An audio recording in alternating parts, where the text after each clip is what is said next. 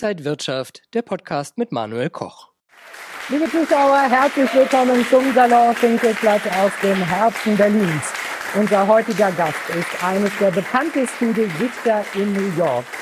Sie ist die Wall Street Lady und hat Zugang zu den Reichen und Schönen, zur Hochfinanz, zur Elite der USA.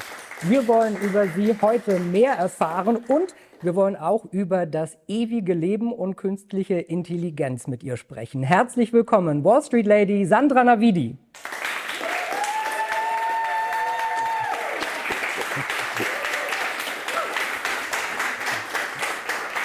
Sandra. Herzlich willkommen.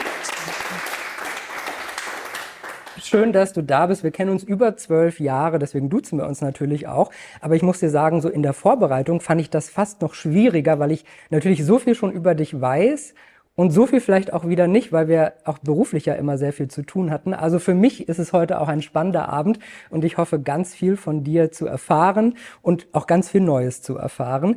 Ich stelle dich mal vor für alle, die dich vielleicht noch nicht so gut kennen. Sandra Navidi ist in Mönchengladbach als Tochter einer deutschen Mutter und eines iranischen Vaters geboren. Nach dem Abitur studierte sie Rechtswissenschaften und 2001 siedelte sie nach New York über, gerade rechtzeitig, um dann auch den 11. September live mitzuerleben. Ein komplett neuer Lebensabschnitt begann dann in New York, die Stadt, die sie so liebt und wo sie heute noch lebt.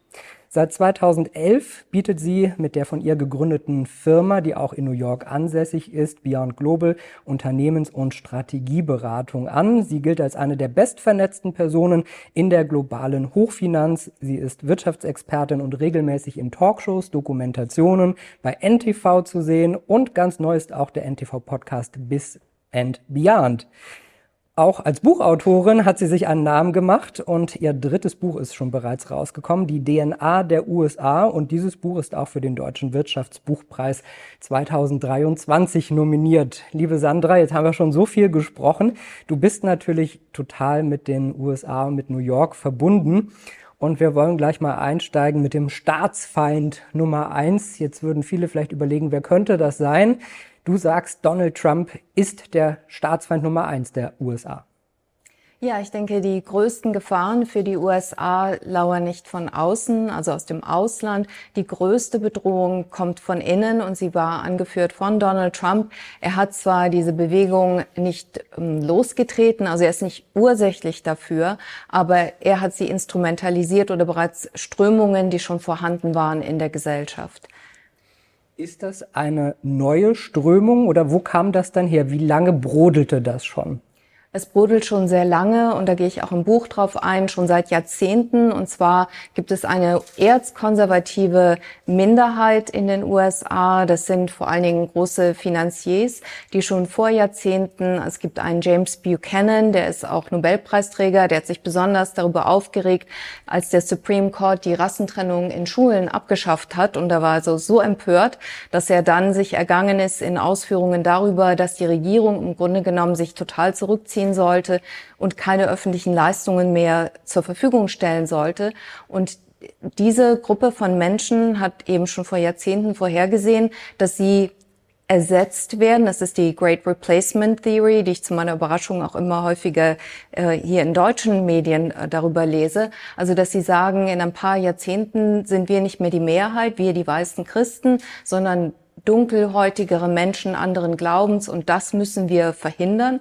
Und Sie haben auch gesagt, weil Sie wissen, dass Sie damit natürlich nicht die Mehrheit der Wähler bekommen, müssen Sie mit unlauteren Methoden vorgehen. Und auch damals schon, das hatte Steve Bannon jetzt kurz vor der äh, Wahl von Donald Trump gesagt, wir müssen das System so viel fluten mit ähm, Exkrementen, äh, dass es das System überwältigt, vor allen Dingen die Medien. Und diese Technik haben diese Leute, die auch eine Vereinigung gebildet haben, äh, schon vor Jahrzehnten gesetzt. Und zum Beispiel Ronald Reagan war auch im Grunde genommen äh, nur eine, eine wie sagt man, eine Figur, eine Marionette, Marionette dieser mhm. Leute.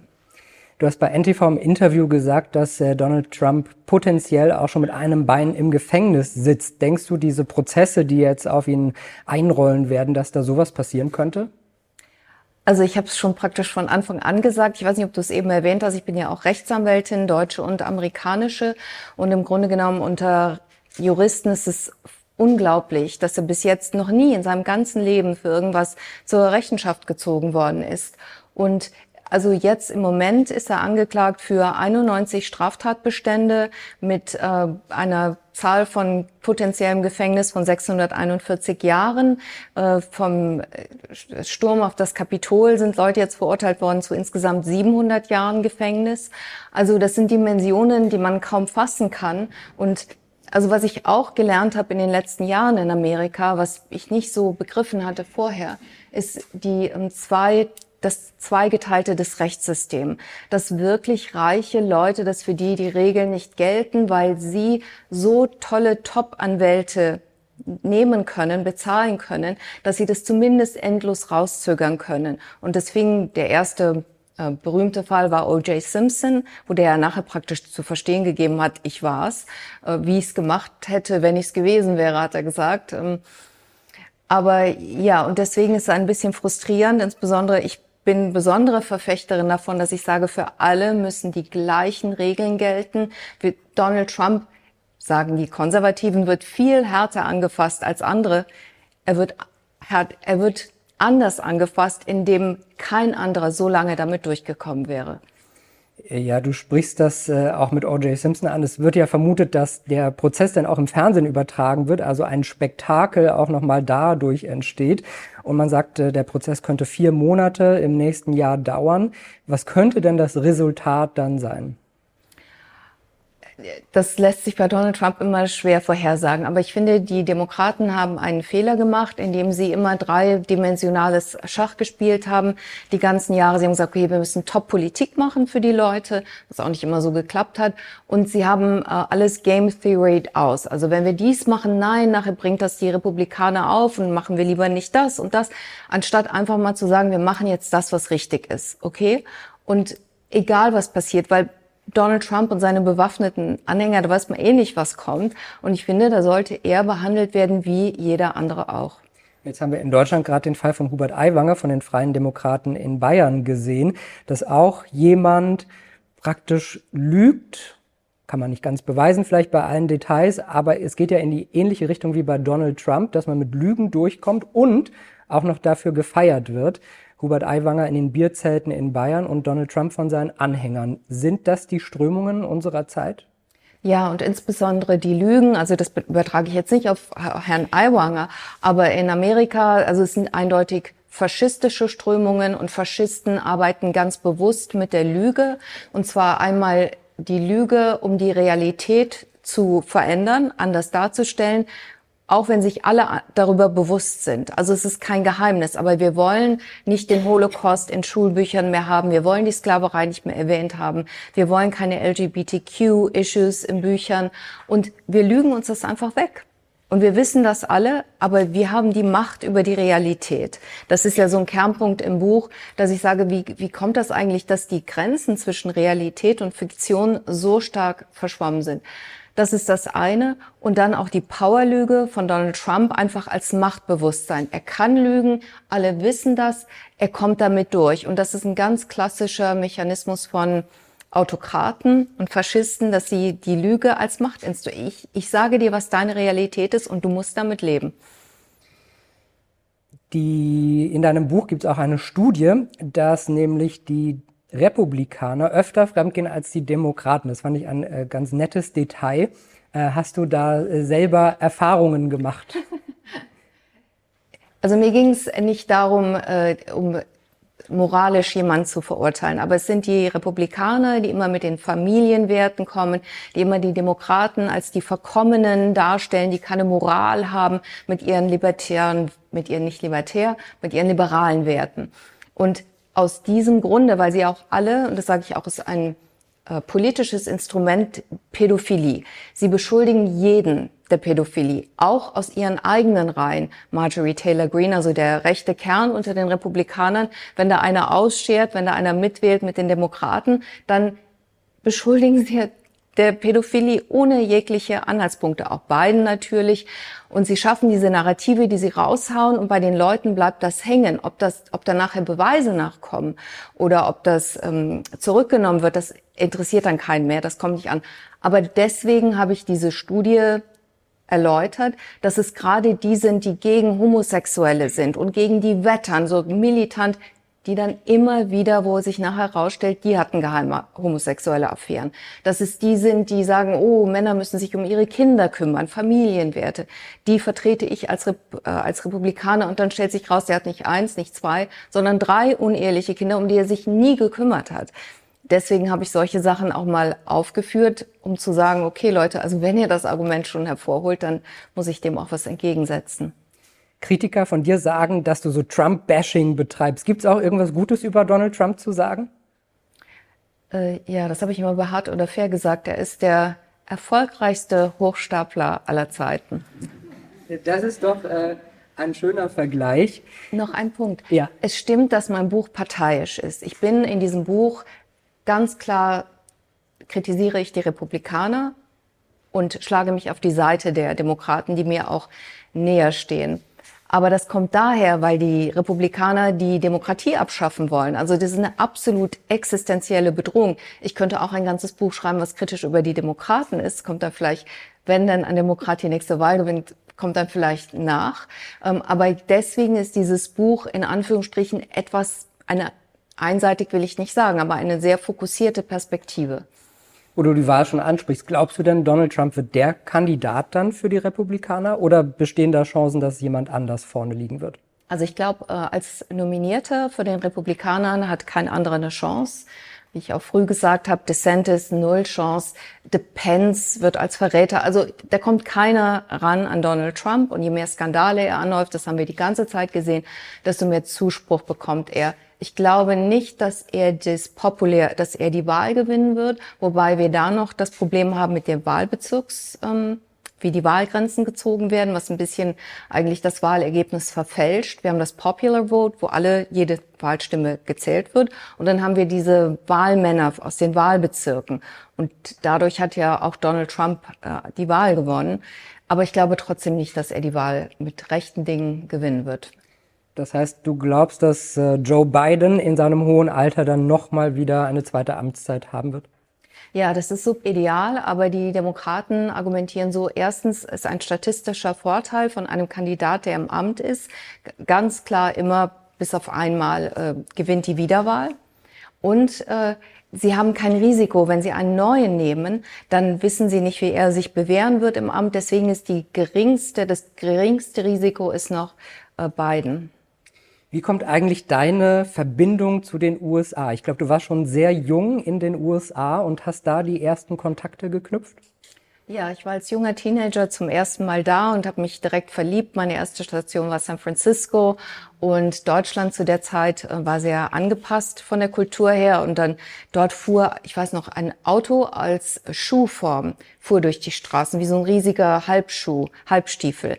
Ich hatte sowas noch nie gesehen und bei uns wäre das nie erlaubt gewesen, TÜV und Vorschriften und da wäre auch gar keiner drauf gekommen. Und diese unglaubliche Kreativität unter den Amerikanern, äh, diesen, alles das, was man auch schon so aus Filmen irgendwie emotional wahrgenommen hatte, auf einmal spürte ich den Ursprung, den kreativen Ursprung des Ganzen und das fand ich als Teenager natürlich total überwältigend.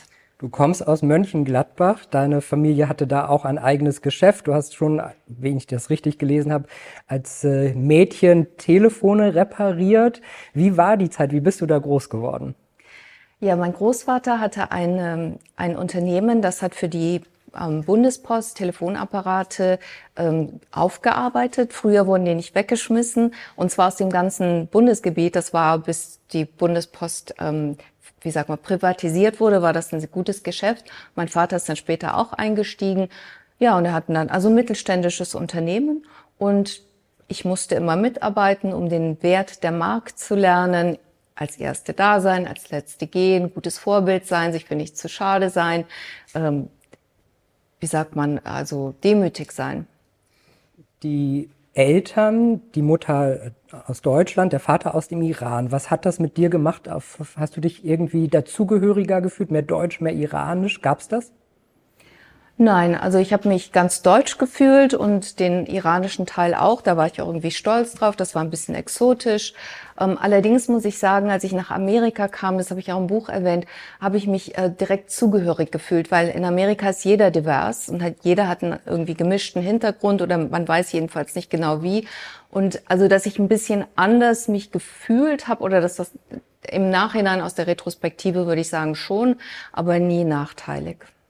Welche Idole hattest du? Gab es da Sänger, Literatur? Was hat dich da geprägt? Ui, äh, also Popkultur, dafür habe ich mich nie interessiert, aber ich habe damals, gab es Videorekorder und in Mönchengladbach an der holländischen Grenze hat man englische Sender empfangen. Und damals gab es ja noch kein Internet, dating myself. Und da habe ich äh, Dynasty geguckt, der Denver Clan. Und das habe ich dann immer aufgenommen und auswendig gelernt. Und ich wusste zum Teil überhaupt nicht, was sie gesagt haben von der Bedeutung. Ich, ich habe mit Latein angefangen und dann erst später Englisch bekommen. Aber das habe ich immer nachgequatscht und ich weiß, damals fand ich ganz toll äh, Joan Collins, Alexis Carrington Colby, Dexter Carrington, whatever. Ja, ich glaube, bei, bei vielen wird es äh, klingeln und äh, interessante Sachen. Also äh, Vielleicht aber nochmal, wenn wir auf die iranische Herkunft gehen, gab es da jemals irgendwelche Probleme? Äh, weiß ich nicht, wurde man, wurde man diskriminiert oder sowas? Ich habe es nie empfunden. Ich habe es eher als was Besonderes empfunden. Das war exotisch und interessant. Bei meinem Vater, mein Vater ist sehr hellhäutig und meine Mutter war sehr, also er hatte eher einen dunkleren Teint und schwarze Haare und die Leute haben immer gedacht, meine Mutter ist die Perserin. Mein Vater ist seit ewigen Zeiten, hat einen deutschen Pass. Also ich kann nichts Negatives sagen. Dann hast du Jura studiert an verschiedenen Universitäten und dann kam der Moment, wo du gesagt hast, ich hau jetzt ab, ich gehe in die USA und das war 2001. Wie kam es dazu, dass du dann rüber gemacht hast? Ich habe immer versucht rüberzugehen. Es gab auch immer einen guten Anlass, aber es gab dann auch immer wieder einen Grund, warum ich aus privaten Gründen dann zurückgegangen bin. Und 2001, äh, ich hatte bei Deloitte und Touche gearbeitet in Düsseldorf als äh, also für eine amerikanische Anwältin war diese Stelle. Und dann habe ich ein Abwerbeangebot bekommen nach zwei Jahren. Dann habe ich gedacht, es ist dir in den Schoß gefallen, das ist deine letzte Chance. Ich war schon eine ältere ähm, Einwanderin. Wie gesagt, entweder du, wenn ich das jetzt nicht mache und ich war auch gebunden in Deutschland, es war alles ziemlich dramatisch, aber ich gedacht, wenn du das jetzt nicht machst, dann wirst du das für den Rest deines Lebens bereuen. Du kannst immer zurückgehen, aber ich, ich wusste, ich habe als das Angebot gemacht wurde, der hatte noch gar nicht ausgesprochen, dieser Kunde, da wusste ich schon, ich mache das. Und dann bist du 2001 rübergezogen und ein paar Monate später krachten dann die Türme des World Trade Centers zusammen. Paar, ich weiß nicht wie viele Wochen, vier, fünf Wochen später. Es war so ganz kurze Zeit danach. Ich weiß noch, ich bin an dem Tag zu Fuß zur Arbeit gegangen auf der Park Avenue. Weiß ich noch, ich stand an der Ampel und habe gedacht, oh, New York hat so tolles Wetter, so schön, weil in Deutschland ist es meistens schon nicht mehr so schön. Und äh, ja, meine Sachen waren noch im Hafen. Ich saß noch in einer relativ leeren Wohnung. Und ja, es war eine harte Zeit. Heute ist der 11. September. Wir zeichnen am, 1., am 11. September auf. Die Sendung wird am 15.09. ausgestrahlt. Das heißt, genau heute vor 22 Jahren jährt sich das also. Ähm, wie hat sich New York und dein Leben dann verändert damals? Also ich finde, die Leute sagen immer, oh, die Amerikaner sind so tapfer, die haben das so locker weggesteckt und wieder schnell zurückgefunden. Ich finde das ein bisschen eine Fehlwahrnehmung. Also es war schon ein absolut traumatisches Erlebnis. Vor allen Dingen noch Monate später gab es Begräbnisse von Leuten oder wie sagt man, also feiern, um der Toten zu gedenken, weil so viele Leute gestorben waren, dass man die gar nicht, also man musste das aufteilen von den Tagen und es fehlte immer die halbe Belegschaft äh, über Wochen, weil die immer auf irgendwelchen Begräbnissen waren. Jeder kannte jemanden. Das waren viele Leute, die aus New Jersey kamen oder von Long Island und also ich würde sagen, das war schon ziemlich schrecklich. Und ich habe es auch 20 Jahre komplett verdrängt, diesen Tag. Und ähm, beim 20-jährigen Jubiläum habe ich das erste Mal mich damit auseinandergesetzt und dann ist es so hochgekommen. Ich war auch auf ähm, so Gedenkfeiern und das hat mich schon überkommen, zu meiner großen Überraschung. Also das saß sehr tief. New York hat sich tatsächlich wieder ganz berappelt. Du warst ja dann auch da. Ich weiß nicht, ob Ich fand, man hat, wenn man nichts gewusst hat, hat man es nicht so gemerkt. Aber sicherlich diese Zeit hat auch mit den Ursprüngen oder sagen wir mal den Trend zum Trumpismus verstärkt. Also diese äh, übernationalistische, nach innen gekehrte Sichtweise, das Feindbild, was man hatte, diesen Krieg, der dann geführt wurde, im Grunde genommen für nichts, aber wo man viel, viele Leben verloren hat. Also das war ein Wendepunkt. In deinem Buch schreibst du, ich liebe Amerika. Seit insgesamt über einem Vierteljahrhundert sind die USA meine Wahlheimat, in der ich studiert, gearbeitet und geheiratet habe. Wir kennen uns so lange, über die Hochzeit wusste ich jetzt nicht so viel. Wen hast du geheiratet und warum und jetzt nicht mehr? Jetzt nicht mehr. Äh, das ist ein Amerikaner und das war schon ein paar Jahre davor. Also das ist jetzt nicht passiert äh, in dieser Zeit, aber ich hatte natürlich auch ein Privatleben in den letzten Jahren, nur das, ähm, also ich glaube, das ist nicht so interessant für die Öffentlichkeit, deswegen halte ich das so ein bisschen zurück. Manchmal hat man so das Gefühl, dass du nicht alles preisgibst. Machst du das bewusst, dass du nicht alle privaten Dinge so rauslässt? Ja, schon ein bisschen. Also du wirst es vielleicht auch wissen, wenn man ein bisschen in der Öffentlichkeit steht, dann gibt's auch immer negative Kommentare, gerade auch bei Frauen. Und ich glaube, für das, was ich beruflich mache, meine Analysen, ist mein Dafür ist mein Privatleben überhaupt nicht relevant. Das ist vielleicht bei einem Showstar hier in Deutschland, Fernsehstar, was anderes. Und äh, also ja, ich glaube, es ist nicht so interessant. Aber wir wollen natürlich heute auch ein bisschen mehr über dich erfahren. Wir haben ja schon ganz viel Neues auch so über dich erfahren.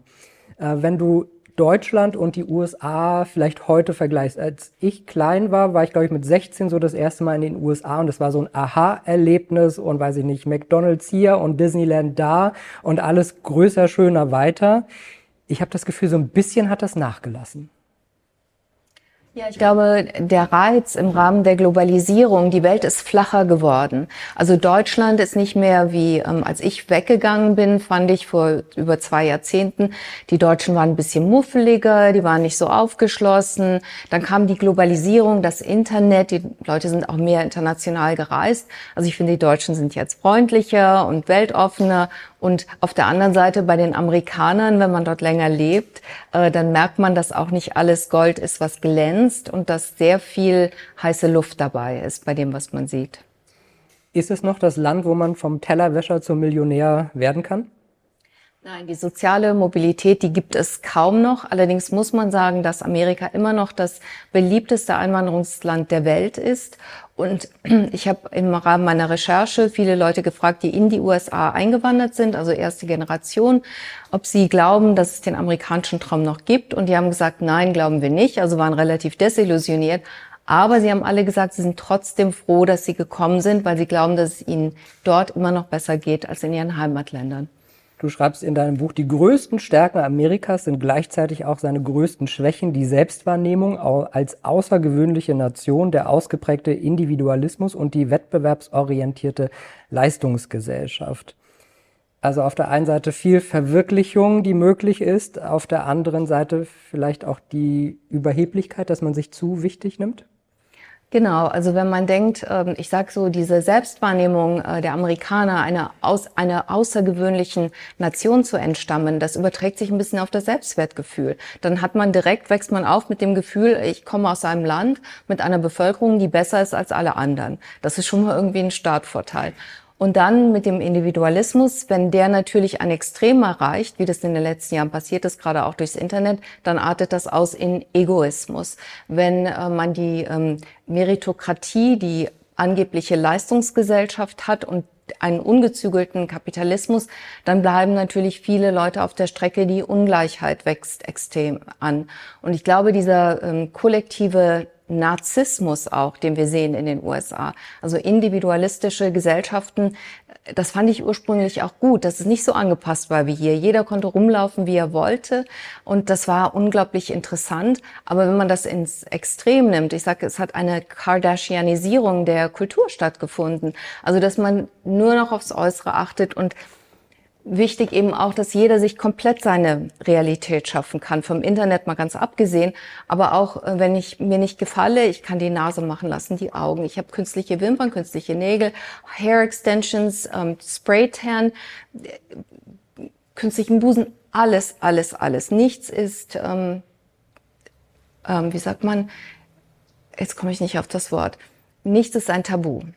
Und wenn man sich anguckt, zum Beispiel die jüngste Kardashian, äh, die sah ganz hübsch aus, die hat sich, ich glaube, die war nicht mal 20, so komplett umoperieren lassen, dass man sie gar nicht mehr wiedererkennt. Und sie ist jetzt ein Leitbild für junge Mädchen auf der ganzen Welt.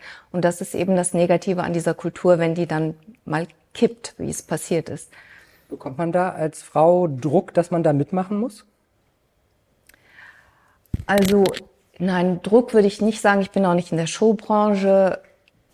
Aber es ist natürlich die Schwelle, die Hemmschwelle ist, glaube ich, geringer. Die Leute reden auch viel offener darüber. Das finde ich eigentlich auch, ja, das ist entspannt und eigentlich auch ein bisschen ehrlicher, ähm, dass sie da einfach so drüber sprechen. Und ich finde es auch nicht schlimm. Aber ich finde, wenn man komplett eine andere Person wird, die überhaupt nicht mehr wiederzuerkennen ist. Und das ist auch noch die ganze Identität, wie bei ähm, Kylie, äh, die damit auch noch Millionen, die war ja über eine Milliarde wert angeblich, was nachher wieder ein bisschen revidiert wurde. Aber das sozusagen als Beispiel zu nehmen, als Vorbild, wenn du dich komplett umoperieren lässt, das ist das Begehrenswerteste im Leben. Das finde ich halt auch ein bisschen falsches Vorbild. Sandra Navidi ist trotzdem ja aber auch zur Marke, auch dein, dein Äußeres. Ich glaube, man erkennt dich äh, schnell wieder mit den Kleidern, die Haare. Ist das auch so ein bewusstes Markenzeichen, was du setzt? Nö, eigentlich nicht. Also es ist einfach das, was mir gefällt. Ähm, das muss man sich auch trauen. Ich werde oder bin oft dafür kritisiert worden, auch auf Social Media. Ähm, aber das ist eben meins und ja, wenn man sich branden wollte, dann, dann ist es immer gut, wenn man etwas hat, was unverwechselbar ist. Ich sage im, also zum Beispiel bei mir wahrscheinlich die Haare. Ich führe Karl Lagerfeld an zum Beispiel. Es gibt viele verschiedene Leute. Also wenn man aus einem eine, eine Karikatur machen kann, das ist eigentlich ein gutes Zeichen, weil man dann ein bisschen unterscheidbar ist. Und in der Aufmerksamkeitsökonomie ist das nicht schlecht. Wir haben leider heute niemand da, der zeichnen könnte, aber ich stelle mir das schon äh, sehr interessant vor. Weißt du, äh, was am häufigsten bei dir gegoogelt wird? Nein. Da steht meistens Sandra wie die Alter. Ich werde dich nicht danach fragen, keine Sorge. Aber ist das auch etwas, was man äh, vielleicht nicht so ganz offen kommunizieren will?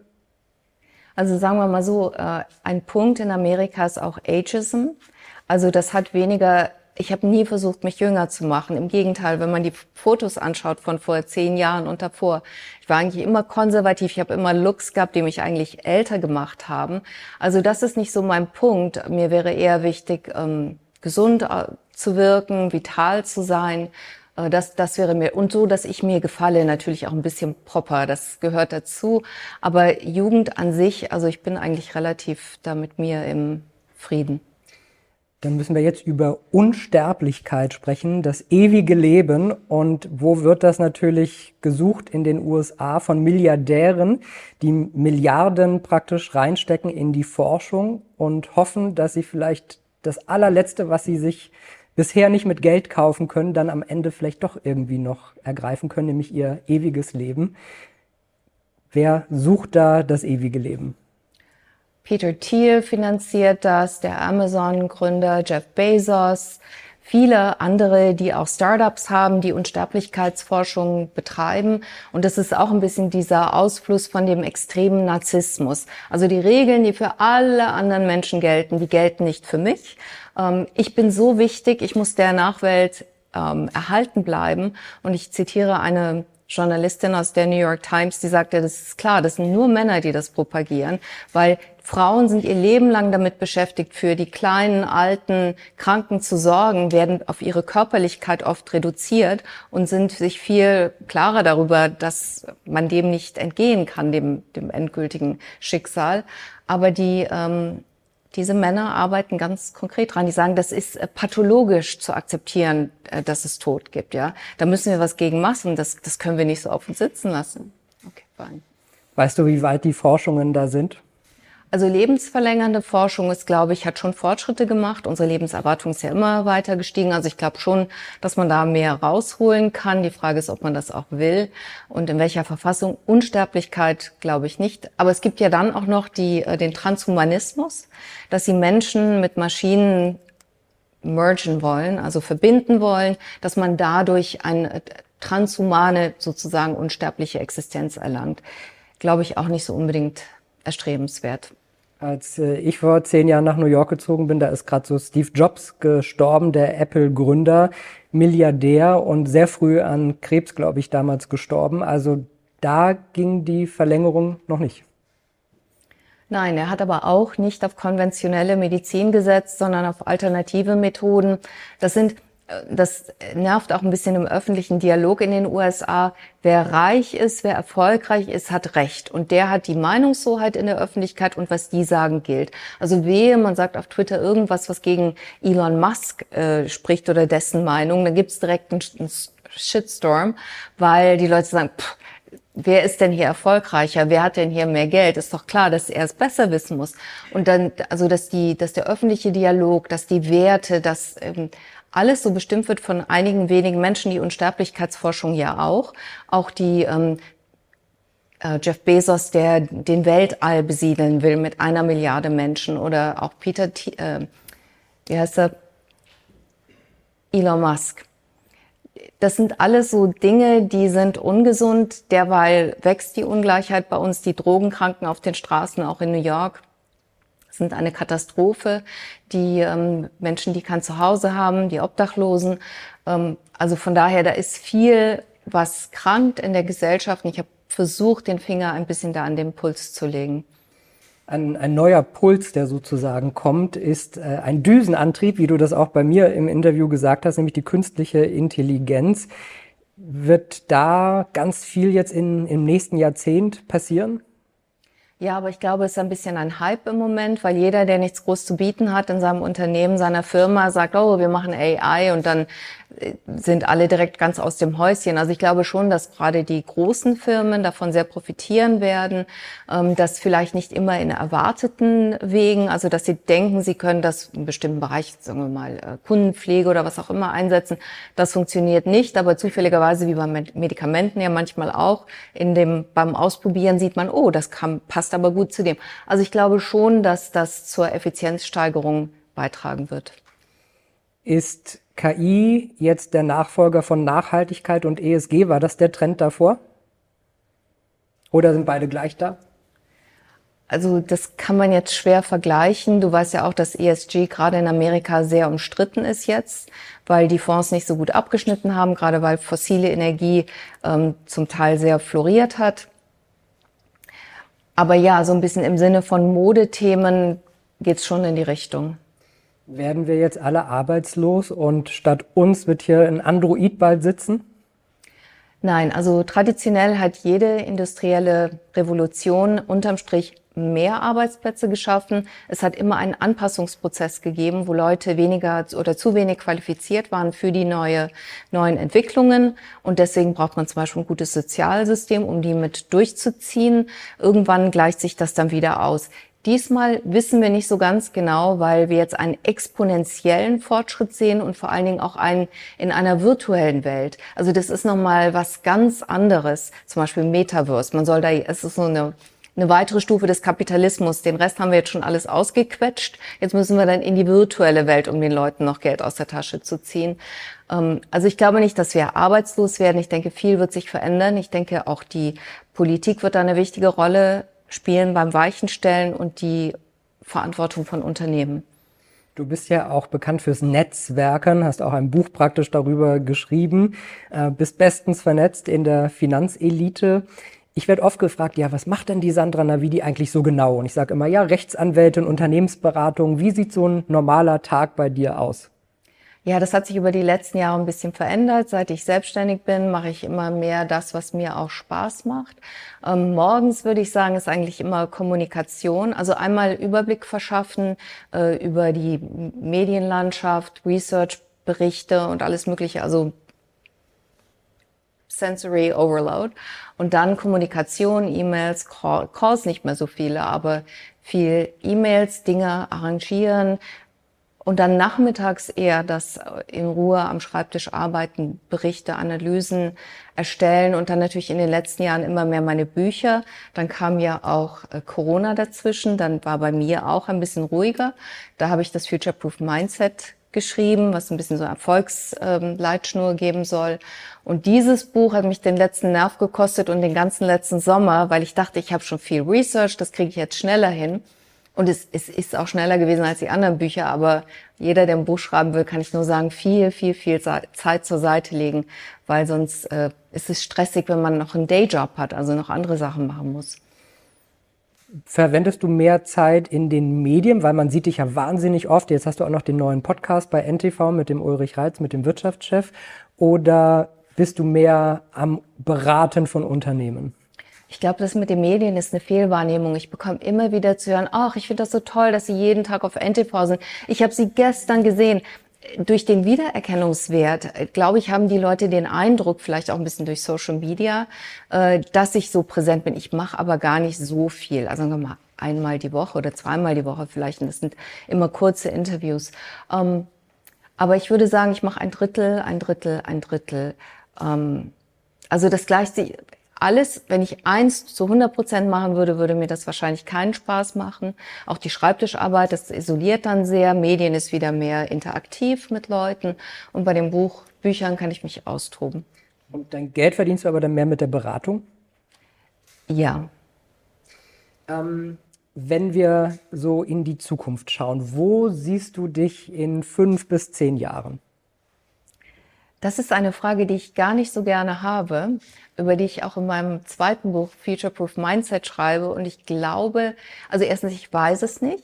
Ähm, ich habe auch kein konkretes Ziel. Ich kann aber sagen, was ich mir für den Weg vorstelle.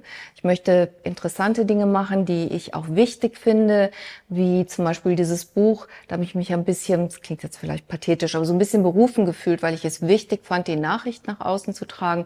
Also, dass man nicht so was völlig Überflüssiges macht und dass man eben auch mit interessanten Menschen arbeiten kann. Das ist ja auch ein Luxus. Und der Grund, warum ich diese Frage nicht mag, ist, weil die Welt so dynamisch geworden ist. Wir wissen überhaupt nicht, was nächstes Jahr ist. Wir wissen nicht, was künstliche Intelligenz bringt. Wir haben einen Krieg, wir haben Pandemie. Ich glaube, es ist in dieser Zeit, ja, man kann ein Fernziel haben, aber ich glaube, das ist wenn man nur sich darauf versteift, dann hat man keine Weitwinkelperspektive und nicht die Fühler aus, um andere Gelegenheiten, die am Wegesrand lauern, äh, die wahrzunehmen. Und oft sind eine einzige Begegnung kann das ganze Leben verändern. Wenn man eine Chance wahrnimmt, die die man vielleicht vorher als abwegig betrachtet hätte und man hätte sich nicht getraut, man hat es trotzdem gemacht, kann das Leben verändern. Deswegen würde ich sagen, ja, habt ein Fernziel, kennt euch gut, was ihr machen wollt, seid ehrlich zu euch selbst, versucht euch, also einen gewissen Grad an Selbstoptimierung finde ich auch gut, aber ansonsten vor allen Dingen einen Überblick bewahren über die Chancen. Helfen da auch deine Kontakte in die Finanzwelt? Ich bin jetzt so lange dabei, ich, das betrachte ich jetzt gar nicht mehr opportunistisch. Ich mache eh schon, was mir gefällt. Und mit den Leuten habe ich zu tun, weil es auch interessant ist. sind schon alles sehr smarte Leute, viele, die ich schon Jahrzehnte kenne. Also da würde ich nicht, aber natürlich dadurch grundsätzlich durchs Netzwerken und durch andere Menschen kommen auch die größten Opportunitäten. Die kommen nicht aus dem Internet oder aus Stellenausschreibungen. Ja, wir können die Runde vielleicht mal erweitern und äh, nehmen gern die Fragen von Ihnen und euch hier im Saal.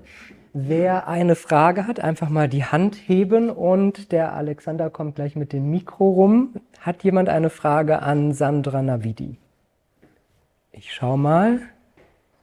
Ja, bitte hier vorne, einmal hier vorne links. Ja, hallo. Das Mikro kommt. Ich beobachte dich schon, als du langsam angefangen hast, bei NTV aufzutreten.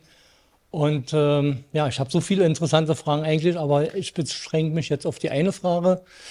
Ähm, du bist rüber nach von Mönchengladbach, dann nach New York. Und du hast wahrscheinlich viele Ausbildungen und viele gute Menschen kennengelernt, die interessant sind. Und was war in den ganzen Zeitfenster bis heute die wichtigste, äh, der, der wichtigste Moment und äh, was dich vorangebracht hast und dass du sagst, wow, das bringt mich jetzt vorwärts nach oben und das habe ich gelernt in meinem Leben, hat mich vorangebracht.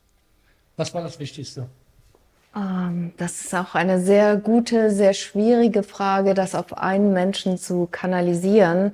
Ähm, Also was meinen Horizont erweitert hat, ich habe äh, so 2004 in der Zeit herum verstärkt mit George Soros und seinem Team ähm, an politischen Dingen gearbeitet und das hat mir nochmal einen, Überblick gegeben, eine, eine Weitwinkelperspektive für Probleme und Dinge einfach in der Welt, die mir vorher nicht so bewusst waren, weil ich sehr an meinen Schreibtisch gekettet war. Ich habe den ganzen Tag Structured Finance gearbeitet, was sehr wiederholt sich sehr, wird ein bisschen monoton. Und da den anderen Blick zu bekommen, ich glaube, das war so ein bisschen Werkzeug, um auch in der Zukunft ähm, einen Instinkt dafür zu bekommen, dass da eben noch mehr draußen in der Welt ist und was das ist und wie man das aufnehmen und verarbeiten kann. Und äh, herzlichen Glückwunsch für die Frage, gibt es auch ein Buch von Sandra Navidi, was sie dann nachher signieren wird. Wir haben noch vier Bücher da, also wer noch eine Frage stellen will, ihr wisst, was es dafür gibt. Hinter uns, Lief von Bötticher ist auch da, auch eine Bestseller-Autorin. Herzlich willkommen. Äh, lief deine Frage an Sandra Navidi. Ja, Sandra, wir kennen uns ja auch schon ziemlich lange und ich habe vor Jahren schon Interviews mit dir geführt. Aber mich würde es interessieren, wenn du jetzt rückblickend dein 18-jähriges Ich nochmal siehst, gibt es irgendetwas, was du dir damals aus der Perspektive von heute zu anders raten würdest? Also das ist auch eine sehr schwere Frage, weil ich habe äh, sehr darauf gehört, was meine Eltern von mir wollten und erwartet haben und deswegen habe ich auch Jura studiert und es war auch alles gut und mein Leben heute ist so, wie ich es mir auch erträumt habe und da bin ich auch total zufrieden mit. Grundsätzlich aber, und da schreibe ich auch in meinem zweiten Buch äh, Future Proof Mindset zu, ich persönlich, wenn ich gekonnt hätte, wie ich wollte, ich wollte Design studieren, ich wollte was Kreatives machen. Ich bin davon überzeugt, dass ich auch damit erfolgreich gewesen wäre. Meine Eltern haben gesagt, oh, das ist brotlose Kunst, das ist total überflüssig, das bringt nichts, mach was Anständiges. Und dann kannst du das andere immer noch äh, als Luxus machen, als Hobby.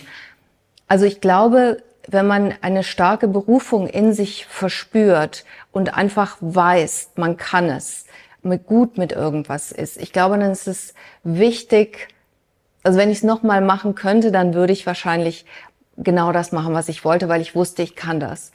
Ähm, das ist, glaube ich, wichtig, dass man auch später nicht, äh, nicht Dinge macht, um die Erwartungen anderer zu erfüllen. Ich glaube, das ist schwierig. Da klingt aber so raus, dass die Eltern dann doch recht streng waren und ein Bild von ihrer Tochter für die Zukunft hatten? Meine Eltern waren mega streng. Mein Vater ist eher Iraner und sowieso schon sehr streng und hatte auch konkrete Vorstellungen. Ich sollte unbedingt Medizin studieren. Ich kann überhaupt kein Blut sehen. Also es ist wirklich das Falscheste für mich. Und dann hat man sich auf Jura geeinigt und wie gesagt, Jura ist eine gute Basis für alle. Es hat nur sehr lange gedauert, damals auch erstes Staatsexamen, zweites Staatsexamen. Dann habe ich noch Jura in Amerika studiert, damit ich da auch praktizieren konnte. Also ja, aber meine Eltern waren sehr, sehr streng. Aber ich glaube, mit Design hättest du dich auch nach New York ver, äh, verbringen können. Mein Traum war es, an der Parsons School of Design zu studieren. Ähm, ja, das wäre toll gewesen, aber okay, wäre, hätte, könnte jetzt. So ist auch gut. Also vielen Dank für die Frage und auch an dich gibt es ein Buch. Äh, es gab, glaube ich, weitere Fragen hier vorne. Bitte einmal ganz zum Fenster.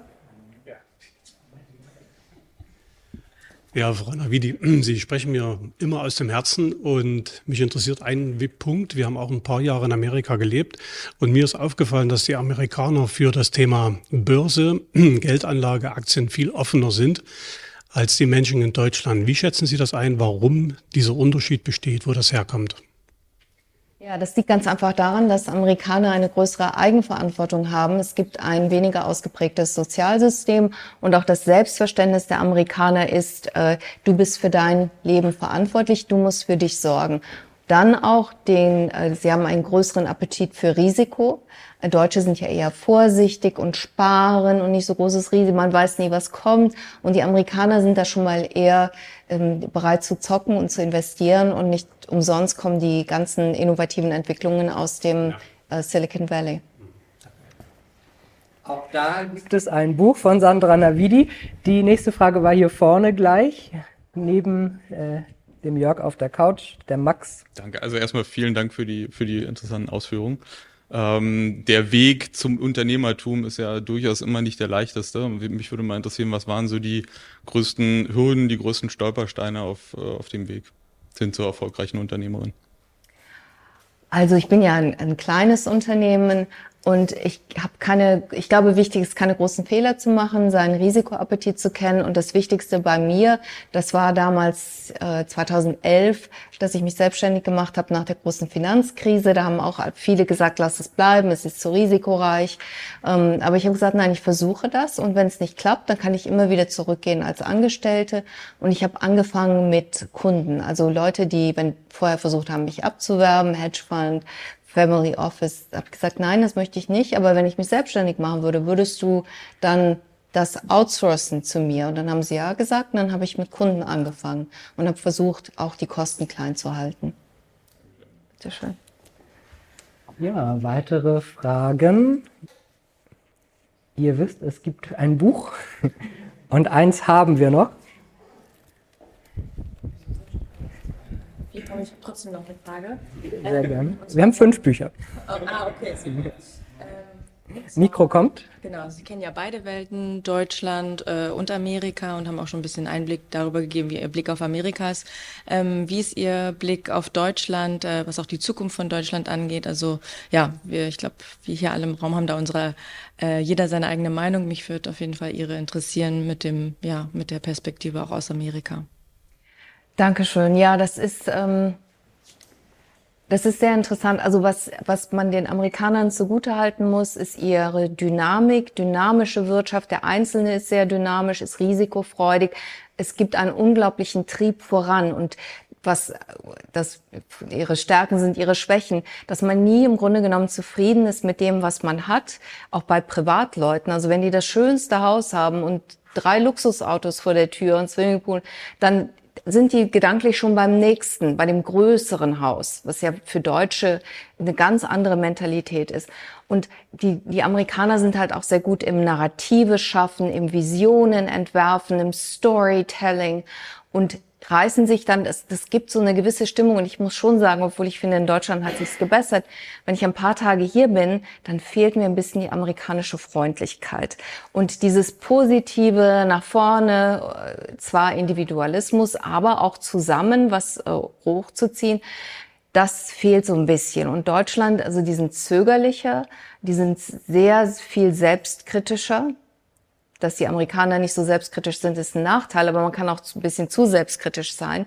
Und dann so das ähm, Zaudern, Hasardeurtum, das Schlechtreden. Das kann einen natürlich, wenn es überhand nimmt, zurückhalten. Aber ich habe schon das Gefühl, dass ähm, in den Merkel-Jahren halt nicht so wahnsinnig viel passiert ist, was ja auch der deutschen Mentalität entspricht, Stabilität und das alles hat ja, Recht und Ordnung ist. Aber die Welt hat sich halt schnell weiterentwickelt. Wir haben hier im Luxus gelebt in den Nachkriegsjahren, finde ich, wo viele gedacht haben, das geht jetzt ewig so weiter. Wir haben die Friedensdividende und und eigentlich müsste man stärker strampeln und mehr auf die Beine stellen. Und aber das ist halt nicht so unbedingt das Deutsche, diese Visionen, dass ein bisschen die heiße Luft in Amerika hilft. Wenn man alles fängt mit einem Gedanken an. Wenn Sie einen großen Gedanken haben, Sie fangen immer mit Telefonat oder mit einem Schreibtisch kaufen an. Und ich glaube, Deutschland müsste da dynamischer werden. Siehst du denn jetzt mehr in Bewegung in Deutschland oder sind wir politisch auch nicht auf dem richtigen Weg? Also im Moment äh, habe ich das Gefühl, ist so die Aufarbeitungsphase. Also man geht sehr kritisch mit der politischen Situation ins Gericht. Ähm, es ist natürlich ein bisschen schwierig, da aus dieser Koalition, das ist halt an sich auch schon nicht dynamisch, in Amerika haben wir das andere Extrem. Wir haben ein Zwei-Parteien-System, wo eigentlich nur eine Partei regiert, weil die andere es darauf anlegt, das System abzuschaffen. Das ist jetzt auch subideal. Äh, aber hier, also ich äh, im Moment, ich glaube, da muss jetzt was aufbrechen und kommen. Ich weiß nicht mehr in welchem Interview, ich habe ja so viel äh, über dich gehört. Ähm, zum einen ist mir aufgefallen, wenn du Englisch sprichst, klingt das schon fast natürlicher für dich. Ist die englische Sprache dir schon näher geworden? Also ich finde ja, ich kann jetzt weder Deutsch noch Englisch perfekt. Also jetzt. Und das nervt immer. Und es ist sehr tagesabhängig, Tagesform. Da merkt man, dass nicht Muttersprache ist. Also manchmal in Amerika hört keiner und merkt keiner was. Und es easy und nicht anstrengend. Und wenn ich müde bin und abgekämpft, dann muss ich auch da schon mal nach Worten suchen. Aber ich habe überwiegend mit Amerikanern zu tun in Amerika. Ich habe keinen deutschen Partner. Ich habe keine deutsche Arbeitsumgebung per se, außer NTV so ein bisschen und Medien. Äh, und alles, was ich arbeite, was ich recherchiere, analysiere, Berichte, die ich lese, ist alles, alles, alles auf Englisch. Sieht man auch an den Fußnoten in den Büchern. Und dann das seit über 20 oder fast 25 Jahren, dann, ich sage immer, es braucht ein bisschen, bis die Synapsen dann umschalten, wenn ich in Deutschland bin oder auch in Amerika dann Deutsch sprechen muss. Ich habe ja nur drei Jahre in New York gelebt und habe am Ende schon mehr, glaube ich, auch in Englisch gedacht und vielleicht auch geträumt und so. Wie ist das bei dir? 50-50 würde ich sagen. Es ist immer, es wohnen zwei Seelen in einer Brust. Mein Vater im Iran, da sehe ich das auch, dass man ein bisschen hin und her gerissen ist, dass das irgendwie die Heimat ist, aber in dem anderen Land hängt man auch noch. Das ist ein, auf der einen Seite ein Luxus, aber auf der anderen Seite dieser Zwiespalt ist auch schwer dann manchmal. Du bist ja so ein Sinnbild für eine Powerfrau, für eine Karrierefrau. Ist da ein bisschen vielleicht die familiäre Seite auf der Strecke geblieben? Also ich würde schon sagen, und gerade in, in Amerika ist natürlich das Arbeitsleben unerbittlich. Und die Stimmung, auch gerade in New York, die Energie, die da herrscht, ist so, jeder gibt immer alles. Und das Leben, was ich heute habe, ist natürlich die das Ergebnis von vielen kleinen Einzelentscheidungen. Ähm, ich bin immer davon ausgegangen, zum Beispiel, dass ich Kinder haben würde. Und das hat sich nicht ergeben. Also ich habe nie gesagt, ich will keine Kinder haben. Auf der anderen Seite bin ich aber auch glücklich, so wie es ist. Ich kenne es nicht anders, ich kann es nicht vermissen. Aber ich denke schon, es war auch irgendwie immer was los. Es war immer, also im Endeffekt, wenn ich es unbedingt gewollt hätte, dann hätte ich vielleicht heute Kinder. Aber ich bin so auch damit okay. Ich habe in einem Interview irgendwo gelesen, du hast relativ früh in Mönchengladbach jemanden in einem Laden getroffen und diese Person hat dein Leben verändert. Und ich glaube, du hast nirgendwo gesagt, wer die Person war. Verrätst du uns das heute, wenn du weißt, welche Stelle ich meine? In Mönchengladbach, das ist rätselhaft. Also ich glaube, du warst da noch sehr jung. Das war, glaube ich, sogar ein Podcast-Interview oder irgendwo. Auf Anhieb kann ich mich nicht erinnern. Also vielleicht habe ich erwähnt, dass ich im, äh, im britischen Hauptquartier Sport gemacht habe und viel mit den Soldaten und den Leuten dort zu tun hatte. Also das hatte Einfluss. Aber eine einzelne Person in Mönchengladbach erinnere ich mich jetzt auf Anhieb nicht. Wer hat dein Leben sonst am meisten beeinflusst? Die Eltern, Rubini, äh, George Soros, die Wall Street. Was hat dich am meisten dann geprägt? Alles. Das Elternhaus ist natürlich schon, schien sehr stark auf. Das, was das Denken und alles Mögliche betrifft. Besonders, ich hatte auch eigentlich vier Eltern, weil meine Großeltern, so waren zwei Häuser nebeneinander. Meine Großeltern haben mich auch mit aufgezogen, was auf der einen Seite wunderbar war. Aber ich hatte auch vier Leute, die auf mir draufhingen.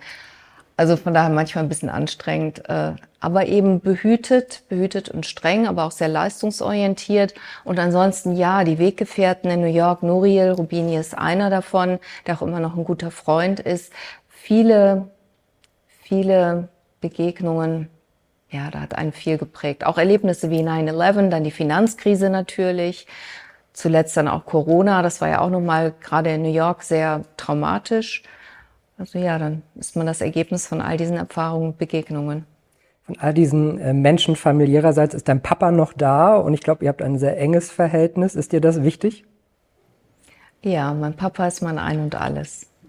Sehr schön. Ähm, wenn wir einen letzten Blick so auf die Wall Street werfen, bist du da optimistisch, pessimistisch mit Hinblick auf die Wahlen und wo entwickeln sich die USA hin? Das sind zwei verschiedene Paar Schuhe. Die Börse ist ja auch immer sehr viel Psychologie.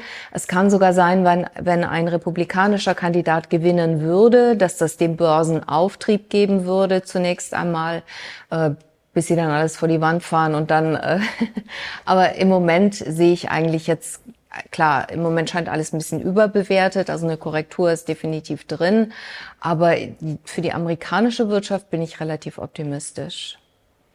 Wirtschaft und Märkte. Sandra Navidi, vielen Dank, dass du heute zu Gast warst. Wir haben sehr viel mitgenommen.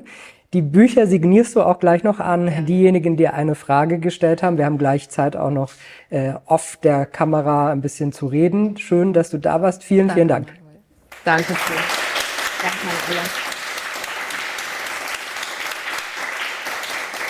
Und liebe Zuschauer, vielen Dank fürs Zuschauen. Wir sehen uns wieder am 27. Oktober. Gast wird Kai Diekmann sein und ihm werde ich die Frage stellen, ob er die Präsidentschaft von Christian Wulff gestohlen hat. Schalten Sie wieder ein und Dankeschön für dieses Mal. Bis zum nächsten Mal. Und wenn euch diese Sendung gefallen hat, dann abonniert gerne den Podcast von Inside Wirtschaft und gebt uns ein Like.